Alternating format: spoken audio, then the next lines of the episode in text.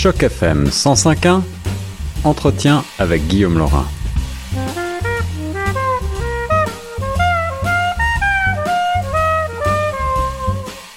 Bienvenue sur les ondes de choc FM 105.1. J'ai le plaisir de rejoindre un de nos plus fidèles correspondants. C'est le professeur Norman Cornette que vous connaissez euh, certainement si vous m'écoutez régulièrement sur les ondes de choc.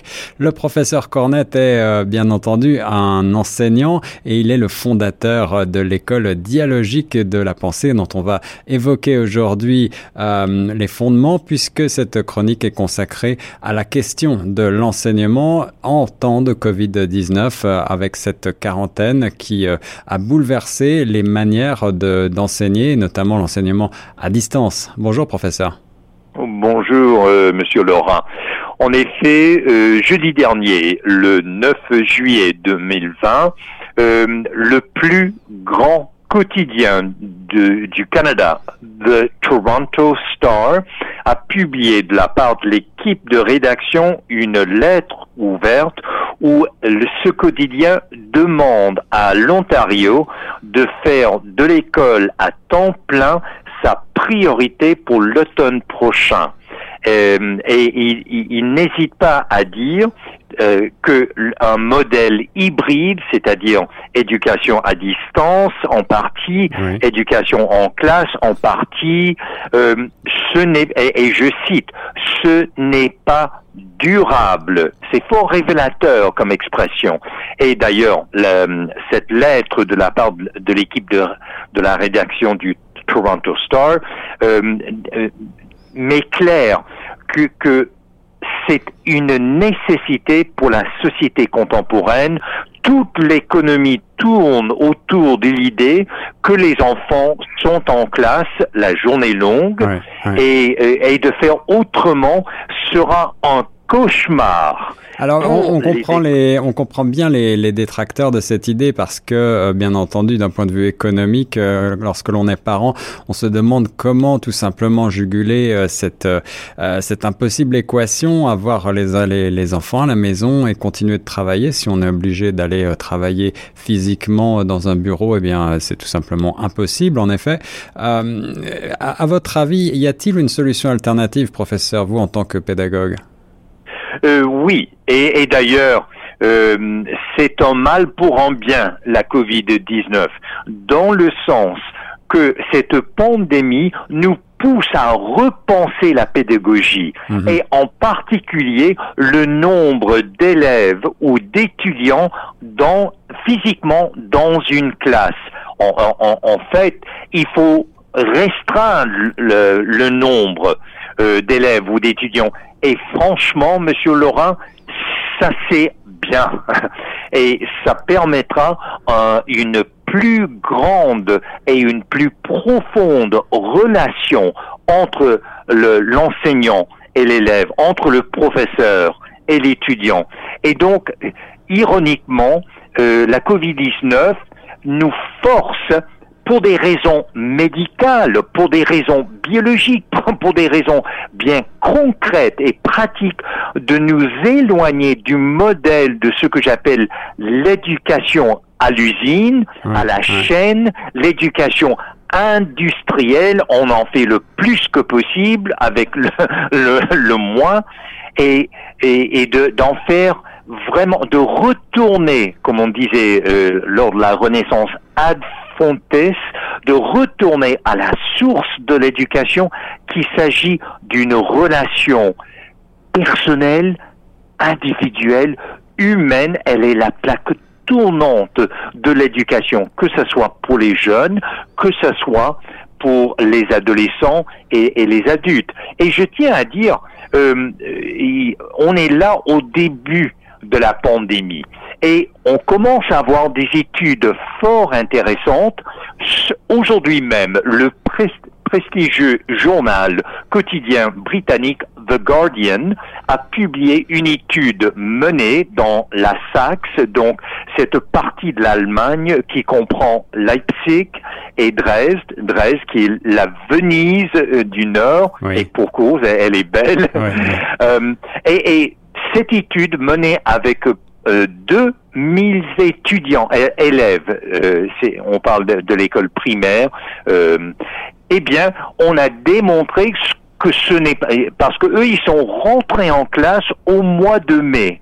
Et suite à ces études, ils ont vu que les, élèves en classe ne veut pas dire pour autant que la, la Covid-19 va se propager, que ça va euh, favoriser euh, l'infection. Et, il faut dire, euh, parlons concrètement aussi, que la SACS n'a pas connu en très haut taux d'infection de Covid-19. Mais toujours est-il, des scientifiques ont, ont démontré par ces, ces, études que ça, c'est pas, c'est pas catastrophique de, que, les, que les élèves et que les enseignants et enseignantes les, ou instituteurs, institutrices soient physiquement en classe. Ah, professeur, euh, je, je, comprends que vous êtes un partisan euh, de ces écoles euh, et de ces classes à effectifs réduits. C'est quelque chose dont on parle énormément depuis maintenant plusieurs semaines, mais c'est un vieux débat dans le domaine de l'éducation. Vous, en tant que fondateur de la méthode dialogique, cette méthode justement peu orthodoxe qui vise à établir une relation plus personnelle, peut-être un véritable dialogue, notamment avec vos étudiants, j'imagine que euh, vous êtes un avocat de ces, classes euh, réduites depuis très longtemps. Mais euh, oui, et je me réjouis que comme société, qu'on doit repenser l'éducation et, l'encadrer dans, dans, dans un contexte humanisant. Parce qu'au fond, l'éducation, c'est l'expérience publique la plus humanisante de la société. Ça ne veut pas dire pour autant que qu'il ne faut pas avoir recours, loin de là, à, l'éducation à distance. Mhm. Mais je, pourquoi cette question de la distance, elle est elle est un, très importante, Monsieur Laurent. Euh, D'ailleurs, dans mes recherches et dans mon enseignement dialogique, je, je, je parle de deux principes. D'abord, la distance chronologique, mais deuxièmement, la distance psychologique. Donc, il faut assurer le, contact, le lien, faire le pont. Euh, et, pour cela, je crois qu'il importe euh, justement de, de, quand on parle d'éducation à distance, il y a une différence. Il y a des personnes distantes euh, sur le plan psychologique. Et euh, ma, question, mon souci euh, avec l'éducation que, j'appelle virtuelle, l'éducation à distance ou télééducation, c'est comment s'assurer que, que l'élève ou l'étudiant ne sent pas que le pédagogue, ou, le, la professeure, euh, que cette personne ressource ne, ne leur soit pas distant et, et euh, distante. Et, et, je crois qu'il y a là quelques euh, paramètres à souligner. Dans un premier temps, comme pédagogue, pour moi, il est absolument essentiel d'établir une ambiance. Positive hmm. Ah, ah, qui, qui, vraiment crée cette confiance entre euh, l'enseignant et, et l'élève. Et, cela veut dire que d'après vous, cet enseignement à distance, malgré ses euh, qualités, euh, n'est pas à même de remplacer purement et simplement l'enseignement physique traditionnel en classe? Je me demande, je me pose encore la question, et je ne crois pas qu'il faut que je saute aux conclusions. Au contraire, je dirais, euh, et là je vais faire référence à un film que, que je recommande à tout le monde. Euh, le film, c'est par le réalisateur américain Spike Jones, et le film s'appelle euh, elle ou en anglais her avec hmm. euh, le comédien euh, oscarisé Joaquin Phoenix, Et, et, et, dans ce film le, le, principal concerné est dans une relation avec une, une jeune femme et en chair et os et il, il, il la quitte pour une relation virtuelle. Euh, euh, le parallèle est intéressant, professeur, et, ça rebondit sur la question que j'allais vous poser justement. Est-ce que vous pensez que à, long terme, l'enseignement à distance, euh, un petit peu désincarné comme il comme il est actuellement, pourrait être dommageable pour l'apprentissage des jeunes générations? Très bonne question. Et d'ailleurs, comme vous savez, Monsieur Laurent, je collabore avec des psychiatres et des psychologues. Or, je vous assure que mes collègues psychiatres n'ont jamais eu autant de travail euh, que pendant la, euh, pandémie euh, Covid-19. Et donc, ce qui nous arrive actuellement est un puissant rappel à quel point les êtres humains des plus petits jusqu'aux plus âgés qui en ont autant souffert, nous sommes des êtres sociaux, hmm. nous sommes des êtres grégaires, et il faut absolument, comme on dit en psychologie, il faut répondre, au, il faut combler les besoins affectifs.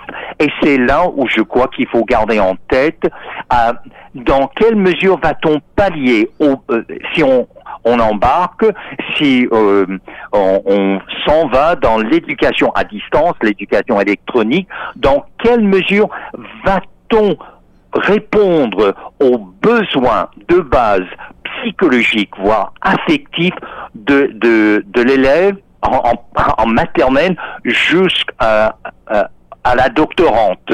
je crois que c'est et, et, beaucoup ce que j'ai constaté pendant 33 ans de d'enseignement biologique, c'est comment va-t-on assurer que l'élève, que l'enfant, que l'adolescent, que l'adulte se sent accueilli et l'accueil est, c'est absolument essentiel que qu'on qu'on se sent bien accueillis, mhm, de, mhm. de, façon chaleureuse, humaine, personnelle, individuelle. Et, et vous savez, beaucoup ce qui motive soit l'enfant ou, ou, euh, ou l'étudiant, c'est d'avoir quelqu'un qui croit en elle, qui croit en lui comme être humain et comme élève ou comme étudiant. Comment va-t-on communiquer la confiance?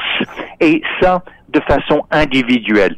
Aussi, je crois qu'il y a, euh, sur le plan neurologique, il y a des, des recherches à faire alors justement, c'était c'était la, la, question que j'allais vous poser juste après, puisque je crois qu'il y a déjà des recherches qui démontrent euh, qu'il est plus difficile de se concentrer et d'apprendre euh, à long terme sur un sur un écran, et on, on blâme souvent euh, beaucoup ces écrans, notamment pour les plus jeunes. Euh, on explique qu'on passe trop de temps devant un, un, ordinateur. Alors un enseignement à distance généralisé, est-ce que ce n'est pas justement la porte ouverte à, à un certain nombre d'abus? Oui, euh, bonne question. Et d'ailleurs, on sait déjà par les études que les, les, les conférences Zoom euh, ont, euh, ont cette, euh, cet effet de, de vider que hmm. les gens, après une conférence Zoom, mais ils se sentent vidés. Alors là, il faut s'assurer que les, les enseignants, les enseignantes, les professeurs ne soient pas vidés, voire brûlés, parce que le surménage guette le système de l'éducation. Et vous savez, si on prenait bien soin de nos enseignants et enseignantes, on, aurait des, des, des, des, ceux et celles qui restent longtemps euh, dans le réseau des écoles. Et un des phénomènes que je constate quand je fais des conférences dans les facultés des sciences de l'éducation, c'est que je, je rencontre des, des, étudiants, étudiantes qui ont des rêves, qui, qui ont des visions de l'enseignement, mais après un, deux, trois, quatre, à la rigueur cinq ans, ils, elles se sentent brûlées, hmm. mais vidées. Et, et le surménage est, est, là, donc il faut, il faut vraiment faire attention que le téléenseignement ne vide pas euh, le, le, le, corps enseignant. Mais il y a autre chose. Cette, cette pandémie vraiment nous lance un défi neurologique pour euh, ce qu'on appelle techniquement l'acquisition cognitive. Et euh, je m'explique.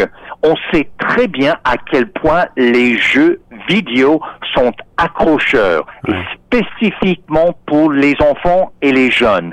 Or, je lance le défi au centre de recherche de créer des jeux vidéo pour qui sont exactement pour la discipline en question, que ce soit les mathématiques, que ce soit en chimie, que ce soit en histoire, que ce soit en littérature, on a une occasion en or de développer des jeux vidéo, mais éducatifs, hmm, qui hmm. répondent à, à, à, la situation suscité par la, pandémie, la Covid-19. Alors que l'on que l'on développe ce type de format-là, euh, des enseignements à distance ou du, du téléenseignement euh, plus adapté euh, à nos besoins et à ceux de nos jeunes générations, ou alors que l'on mette davantage d'enseignants au service de classes plus petites, on, on, comprend très bien que mathématiquement, cela veut dire injecter plus d'argent dans l'éducation. Est-ce que donc c'est le finalement ce que vous prenez, cher professeur? Exactement. En fait, on n'a plus le choix à cause de la Covid-19 et c'est tant mieux, Monsieur Laurent. Il y a autre chose que j'aimerais souligner, que l'enseignement soit en classe et en, davantage encore euh, l'éducation à distance ou euh, électronique, c'est que, vous savez, un des fondateurs de en en sciences et en philosophie, c'est le, le, Britannique du XVIIe siècle, John Locke. Euh, en fait, euh, c'est lui qui a fondé ce qu'on appelle l'empiricisme. Mhm. Or, dans, dans, dans sa philosophie, on apprend par les sens tous les sens. On est tabula rasa. C'est lui qui, qui a mis de, l'avant ce concept. On est des pages blanches, des pages vierges. Il n'y a rien écrit. Tout ce, qui est écrit sur le cerveau humain, c'est écrit par les sens, que ce soit ce qu'on entend, ce qu'on euh, ce voit, euh, ce qu'on touche, le sens tactile. Je crois aussi que la Covid-19 nous présente une belle occasion de, de favoriser, y compris euh, par l'enseignement euh, à distance, une approche multisensorielle. Au lieu de réduire l'expérience éducative, que ce soit en classe, que ce soit à distance, au lieu de le réduire à un seul sens, pourquoi pas se servir de tous les sens, toute la mhm. panoplie sensorielle dont est doté chaque être humain. Et c'est fort possible avec l'éducation à distance, avec tous les programmes informatiques, les logiciels et d'autres. Et, et je, j'en profite pour insister, c'est un moyen de réintégrer la musique et les arts visuels qu'on a malheureusement euh, éviscérés dans bien des cursus éducatifs. Et, comme être créatif, nous sommes aussi créatifs que sociaux et grégaires, comme être créatifs, nous avons, nous avons absolument besoin des arts, y compris la musique, y compris les arts visuels. Or, l'éducation à distance, avec tout ce qui est à notre portée euh, sur le plan informatique, mais ça aussi, il faut en profiter. Donc, la, la COVID-19 nous lance un défi de faire mieux, de faire autrement en éducation. Et nous sommes à la hauteur du besoin, à la hauteur du défi. Euh, les, les humains peuvent faire mieux. Et je crois qu'il nous incombe dans l'ère covidienne euh, d'ainsi faire en éducation. Eh j'espère que vos excellentes idées euh, seront entendues, cher professeur Cornette, sur les ondes de choc FM. Nous parlait euh, des défis de l'éducation et de l'enseignement à distance au temps de la COVID-19. Merci, professeur. Merci à vous, monsieur Laurent.